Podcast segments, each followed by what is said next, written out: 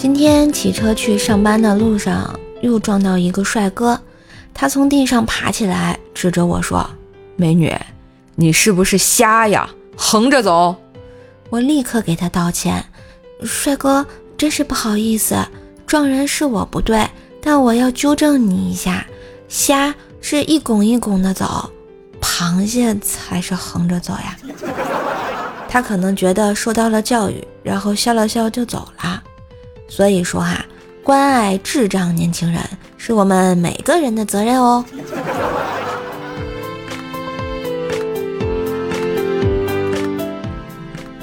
再给你们讲啊，现在的小学生简直是太励志了。就在刚才，在公交上，四个小学生五六年级，一个小男孩给一个小女孩表白了，小姑娘传话给那小子：英语考一百，数学考九十五，语文考九十八。就答应和他交往，唉，怪不得我的成绩差，原因是没遇到好姑娘啊。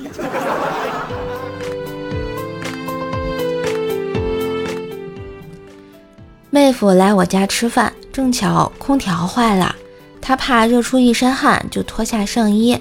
儿子盯着妹夫看了好一会儿，突然大叫起来：“小姨，你你不能嫁给他！”妹妹不解地问。你这傻孩子，为什么这么说呀？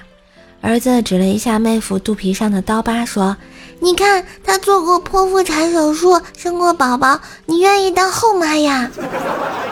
妹夫笑趴了，就说：“宝贝，我肚上的疤那是阑尾炎手术留下的呀。”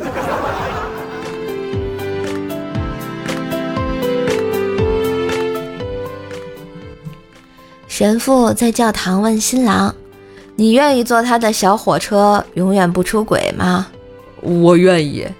神父又问新娘：“你愿意做他的美人鱼，永远不劈腿吗？”我愿意。哦，那么现在请新郎新娘交换微信密码啊。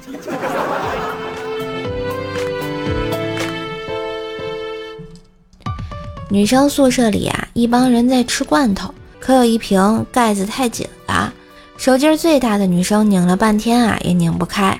薯条当时就急了，怒吼一声：“我来！”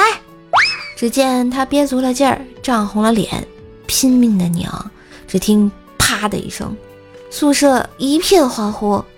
不料薯条却小声，不料薯条却羞涩的小声道：“我的腰太短了。”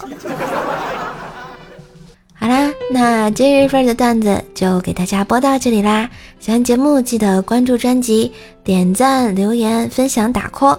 更多联系方式请看一下节目简介哟。